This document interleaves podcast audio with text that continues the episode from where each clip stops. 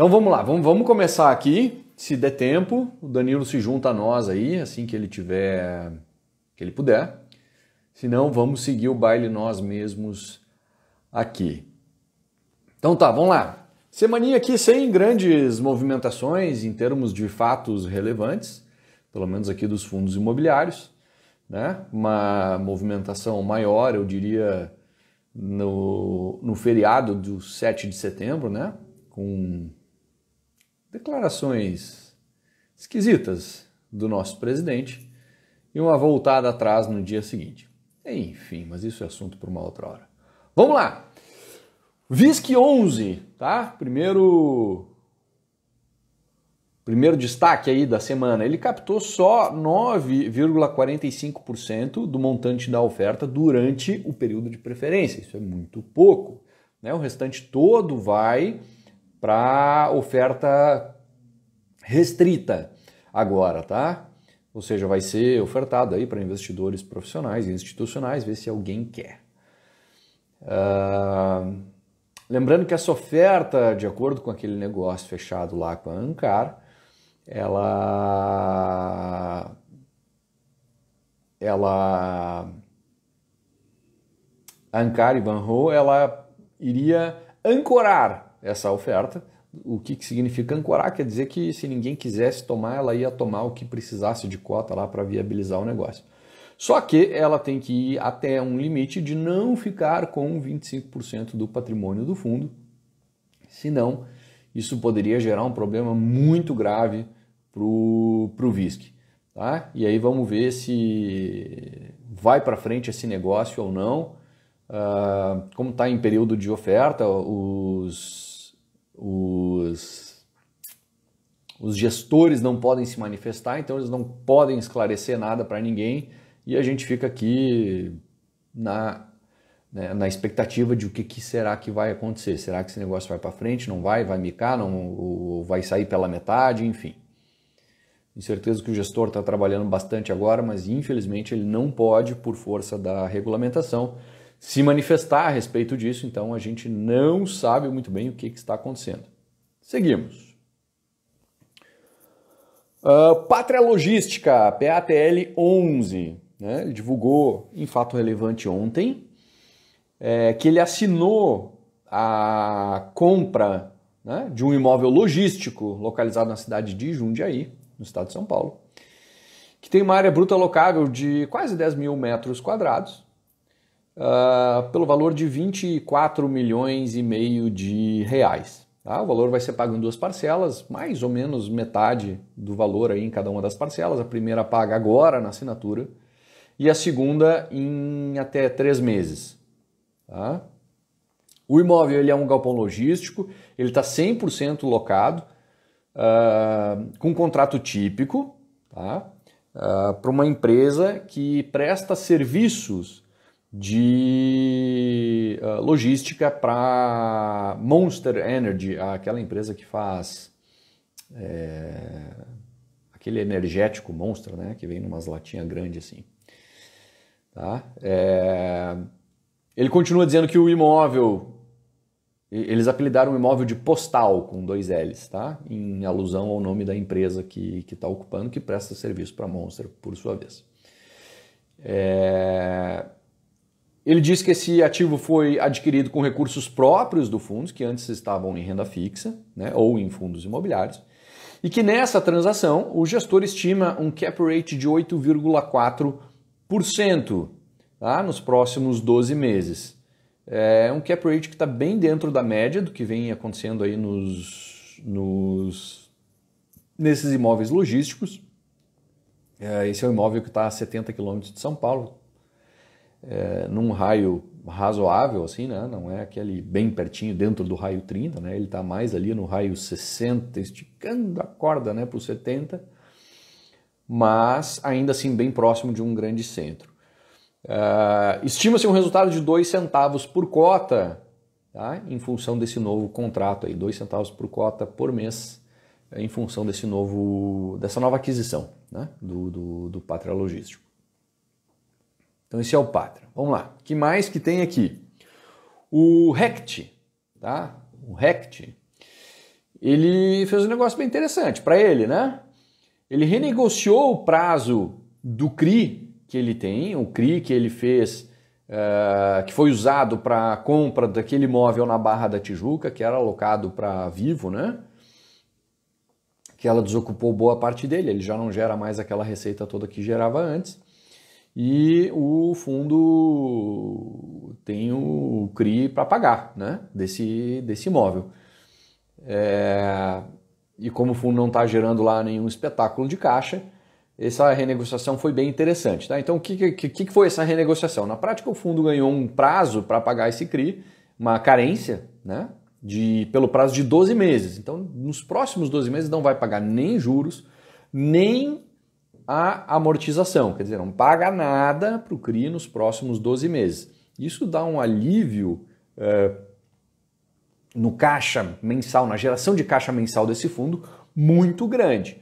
O tamanho desse impacto é de 9 centavos por cota dentro desse período. Então é um impacto bem relevante né? e vai é, ajudar bastante na distribuição mensal do fundo nesses próximos 12 meses, com vai dentro desses dentro desse próximo um ano aí. Se as condições melhoram, né, possivelmente o, o fundo vai ter uma vacância menor, o fundo vai estar tá sendo negociado num preço mais interessante, que daqui a pouco ele consegue fazer uma emissão ou algo do tipo. Quer dizer, o gestor aí ganha tempo e fôlego para é, não precisar nem sacrificar tanto o rendimento do fundo no curto prazo e nem machucar a turma com uma emissão agora, né, no, no, no quando o mercado ainda está muito é, arredio a novas emissões e agora ele teria que fazer muito abaixo do valor patrimonial. O gestor já se manifestou dizendo que não está afim de fazer isso de novo. Tá? Então, bem interessante esse movimento do RECT, né? Claro que para ele, porque do outro lado tem um cara que tem esse CRI, queria receber e muito provavelmente ah, tudo bem, a gente segura um ano aí, né? É... Para o próprio credor, a gente tem que entender o seguinte, claro que é ruim o cara dar uma carência dessa, mas ruim mesmo é o cara não receber. Então ele sempre vai dentro de uma razoabilidade, ele vai é, buscar flexibilizar até certo ponto para que a, a para que a vida do devedor se torne possível, né? Para que ele consiga de fato pagar, que é o que interessa no final das contas. Então, isso, do RECT é isso aí. Bom, uh, o RBCO11, tá? O RB Capital Office. Esse fundo ele divulgou um fato relevante dizendo o seguinte: que um locatário, um inquilino deles, lá do prédio Rashid Saliba, ele pelo jeito estava lá devendo alguma coisa para o fundo, tá? Devendo alguns aluguéis, devia estar atrasado e tal. E aí ele fez um acordo, né? Segundo o fato relevante, me parece um acordo é, na justiça, ou enfim. Uh, e aí o que, que regra é esse acordo aqui? Esse inquilino ele vai pagar o saldo do devedor, que ele deve lá hoje para o fundo, ele vai pagar esse saldo, sendo que 30% desse valor vai ser pago à vista. Tá? E dentro desse valor está embutido aí juros, multa, tudo, tudo que ele precisa pagar em função desse atraso. 30% desse valor paga à vista. O restante em seis parcelas iguais, com correção monetária e juros de 1% ao mês. Tá? Esse inquilino, eu, logicamente que ele tem um contrato com, a, com o fundo, né? que, é, vigor, que vigora até final de, desse ano, até o finalzinho desse ano, até dezembro. Tá? E nesse contrato, o fundo estava concedendo um desconto de 50% no valor da alocação até finalzinho de. até dezembro agora de 2021. Então, se desconto cai, né? naturalmente que esse desconto tá, deveria estar tá, é, condicionado aos pagamentos permanecerem em dia. É, não está em dia, então perde o desconto, tem que pagar o que deve, com juros, multa e tudo mais. É o que está acontecendo. Foi isso que o fundo divulgou agora. Tá? Então vamos adiante aqui. Nada demais, assim, o que tá. Isso que aconteceu ali com o RBCO 11. É... Claro que é ruim, mas é um inquilino de um imóvel, de um portfólio grande, nada muito relevante para o fundo. Tá? Tanto que ele nem fala nada em, em acerca de ah, qual é o, o impacto disso por cota, porque o valor deve ser realmente muito baixo. Tá? Vamos lá, XPCI 11, o fundo de recebíveis da XP. Tá? Ele divulgou o prospecto definitivo da terceira emissão, onde ele altera o preço da subscrição, que era de, é, se não me engano, era 100 reais, agora vai para 97, sendo que na prática, para o patrimônio mesmo do fundo, é 93,62.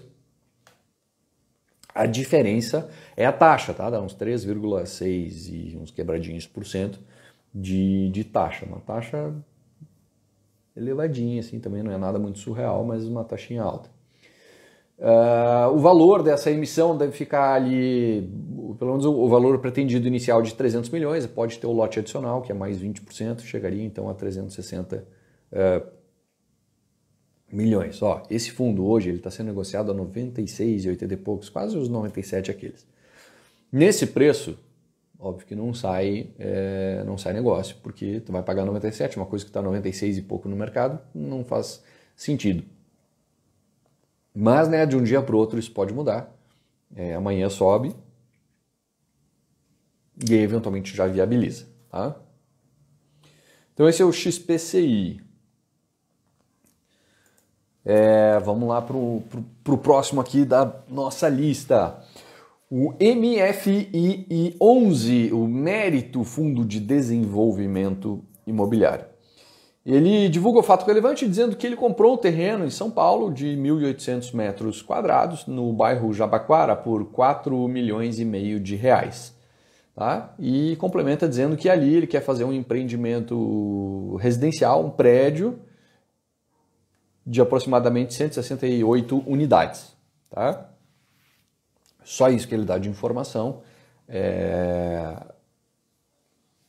é bem, isso é bem desenvolvimentão imobiliário mesmo. O cara comprou um terreno, aí tem que fazer projeto, aprovar, não sei o que, blá. Enfim, vai uma, um bom tempo aí até esse negócio é, finalmente parar de pé, né, começar a andar e, quiçá, lá na frente, gerar resultado, gerar renda para o fundo. Né? Ele já avisa ali que isso não deve mudar rendimento do, do, do, fundo no curto prazo, não vai ter qualquer impacto no curto prazo. Tá? Então esse é o fato relevante lá do mérito. Isso é uma característica de, de, de, de fundos de desenvolvimento, especialmente os fundos de desenvolvimento puro sangue que nem esse, que é um cara que faz desenvolvimento mesmo. Né? Tem outro fundo, é, o Tegar, que faz desenvolvimento, mas ele faz com metade do patrimônio faz desenvolvimento, com a outra metade recebíveis. Tá? E aí nesses recebíveis gera uma renda recorrente todo mês que mantém o, o cotista feliz, né? motivado, porque continua recebendo todo mês. O mérito já tá, ele é mais, né, mais puro sangue, mais sangue no olho ali, é desenvolvimento mesmo e esse cara já até se incomodou com o CVM no passado para porque naturalmente que em algum momento ali não tinha condições de ficar distribuindo aquele aquele rendimento regularmente, porque a atividade de incorporação ela não te dá uma renda regular e acabou se incomodando ali porque estava usando dinheiro de cobrando taxa de cotista que estava entrando no fundo para com essa taxa pagar rendimento para os, é, enfim, para todos os cotistas para manter a renda num nível aceitável. A CVM não gostou disso, chegou na época até a suspender a negociação desse fundo em bolsa. Depois voltou, mas foi uma, um movimento aí bem esquisito que o fundo fez e tomou um puxão da CVM. Bom, seguimos aqui. RBVA 11, o Rio Bravo Varejo. Tá? Aquele fundo que é um fundo de agência, mas que não quer mais ser um fundo de agência, está louco para virar outra coisa, então ele tem que vender um caminhão de agência que tem no portfólio e com esse dinheiro, aos poucos, ir comprando outros tipos de imóveis para mudar o perfil do fundo. Então ele divulgou um fato relevante essa semana, dizendo que ele assinou uma proposta para venda de mais uma agência. Proposta, tá? Dá para entender que é um memorando de entendimento ou algo do tipo assim, tá? Uh, é o imóvel Bom Sucesso, fica em Guarulhos. Ele está alocado para a Caixa Econômica Federal, é uma agência da Caixa Econômica Federal. E ele tem um contrato atípico até agosto de 2023. Tá? Uh, o valor do negócio, eles divulgaram assim, expressamente no, no, no, no fato relevante. O valor do negócio é acima do custo de aquisição, isso já se esperava. Uh, mas o que chama atenção aqui é o seguinte, ó, 40, esse valor ele é 45,9, 46%, vai, acima do valor do último laudo de avaliação de dezembro aqui de 2020. Tá? Então, bem acima do que foi aquele é, valor de, de avaliação. Isso vai gerar um bom ganho de capital para o fundo, só esse negócio aqui vai gerar algo na ordem de 10 centavos por cota para esse é, para esse fundo, tá? Só esse imóvel. Não é uma operação grande, é uma operação de 5 milhões e 300 mil reais e o fundo já recebeu um sinal de 100 mil reais. Uh, deve receber a primeira parcela de 2 milhões e 900 mil reais na assinatura do contrato de compra e venda. Né? Lembra que agora, como eu disse ali, ele assinou a proposta de venda. Depois disso vem o contrato. Tá? E aí a segunda parcela, tá? terceira, se tu considerar esse sinal como uma, mas a segunda parcela, de 2 milhões e 300 mil, em até oito meses depois dessa, depois dessa assinatura. Tá?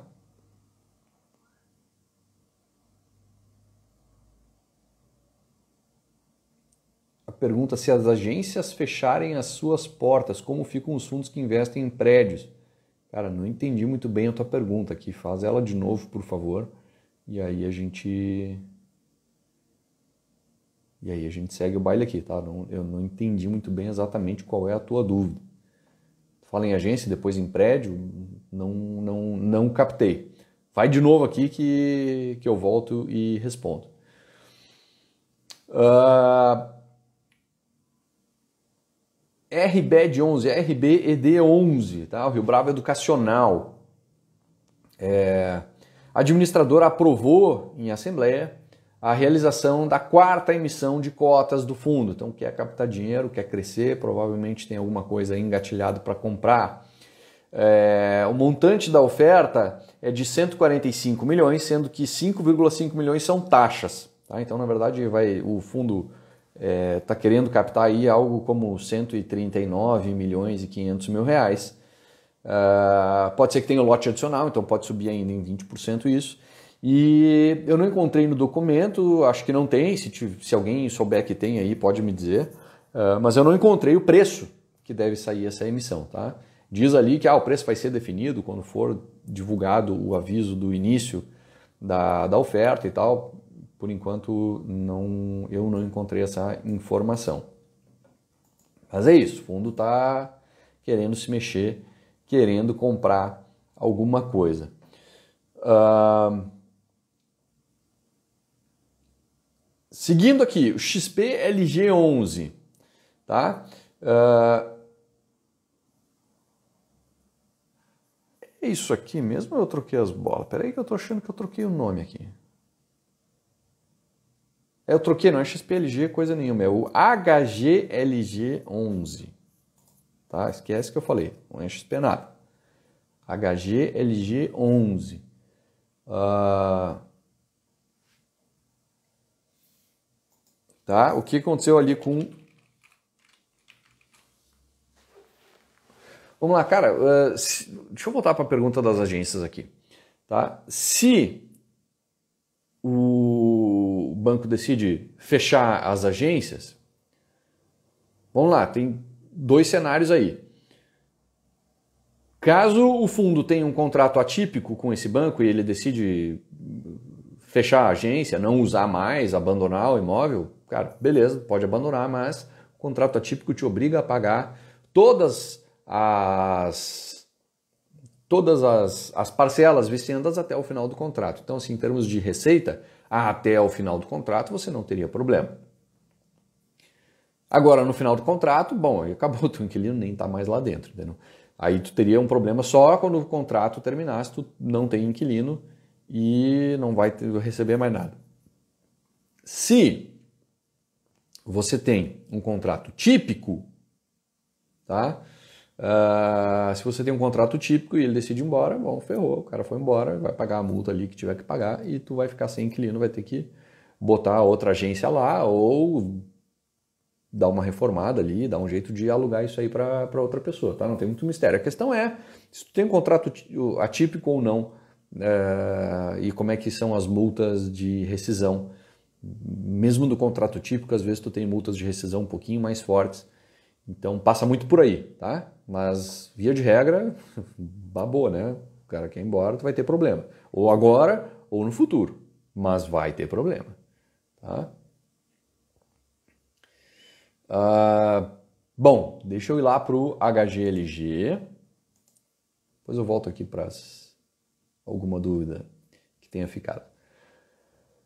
Vamos lá, o que, que informa o HGLG? Ele, ele firmou, assinou o primeiro aditamento a um contrato de compra e venda que ele tinha assinado já no passado, aonde ele repactuou né, as condições financeiras para aquisição de um imóvel. É um imóvel logístico que está 100% locado, fica em São Carlos, em São Paulo. Tá? Por que, que ele fez isso? Né? Ele foi bem didático até no, no, no, no fato relevante, dizendo que o objetivo é incluir uma operação de securitização nessa, nessa compra. Ou seja, vai botar uma alavancagemzinha ali no meio. É, de qualquer forma, né, o fundo explica que se essa operação de securitização não for possível, tá, se ela não acontecer por algum motivo, é, o fundo vai concluir a, a, a, aquisição de qualquer forma. Tá? Ou seja, eu vou comprar de um jeito ou de outro. Se der, eu alavanco. Se não der, eu compro igual e vamos embora, vou comprar como eu ia comprar anteriormente mesmo. Aí ele explica aqui como é que ficam as condições da aquisição com essa securitização e sem essa securitização. O que acontece? Vai. Uh, a primeira parcela é paga à vista, tá? Nesta data. Tanto com securitização quanto sem securitização. Tá? As coisas começam a mudar a partir daí. Considerando que a compra vai sair com a securitização, a segunda parcela é a parcela da securitização. Tá? Então, o, que, que, o que, que é a parcela da securitização? Vai fazer uh, uma antecipação dos recebíveis, muito provavelmente desse próprio imóvel, e o saldo dessa antecipação entende-se que é de um valor aproximado de 112 milhões de reais vai ser pago lá para o vendedor do imóvel, tá? em até 35 dias contados a partir de hoje. Tá? Desta, hoje, desta data aqui, né? da data que ele está divulgando esse fato relevante. Tá? Então, se der para fazer a securitização, vai fazer, e aí o saldo dessa securitização, 112 milhões, vai lá para o vendedor, está pago esse valor. Tá? A parcela remanescente, que é um valor de aproximadamente 8 milhões, tá? É, que é resultado da subtração entre o preço da parcela 1 e 2, tá? É, vai ser desembolsado juntamente com a parcela 2. Bom, então paga 112 com a securitização mais é, algum dinheiro é, para uma espécie de um encontro de contas ali. Tá? Mas basicamente é isso: 60 milhões no início, depois é, saldo dessa operação de securitização. Isso se sair a operação de securitização. Ah, não saiu a operação de securitização. Como é que é? 60 milhões que já foram pagos, inclusive, e depois a parcela uh, de 120 milhões paga uma vez só no momento da assinatura da escritura do imóvel. Então, muito simples. Ou sai a securitização agora, ou paga à vista, tudo certo, no dia da, da, da assinatura da escritura do imóvel e não tem muito mistério, o fundo tem dinheiro para isso. Tá? Uh... Aí o fundo diz que ele vai divulgar os indicadores como yield on cost, né, o quanto que isso vai gerar de renda de acordo com o quanto foi desembolsado pelo fundo, é, e o cap rate da operação, somente quando tiver a definição de como vai ser feito o pago, né? até porque o cap rate da operação é o quanto ela gera de receita versus o quanto eu gastei para pagar, o quanto eu desembolsei para pagar. Se eu securitizo, provavelmente esse número é um pouco maior. Se eu não securitizo, esse número é um pouquinho menor. Então, como isso ainda não está definido, ele não divulga esses números só quando tiver isso tudo pronto. Tá? E uh, ele diz ainda que agora né, o fundo não faz jus a nenhum recebimento uh, em função desse pagamento da primeira parcela. Então pagou a primeira parcela, 60 milhões, o dinheiro já está lá com o vendedor, ele ainda não recebe nada de aluguel desse imóvel, só depois que a compra tiver sido uh, finalizada. Tá? Então isso foi o HGLG 11, tá? que eu chamei de XPLG no meio do caminho aqui, porque eu anotei errado aqui na minha frente, mas tudo certo. Uh...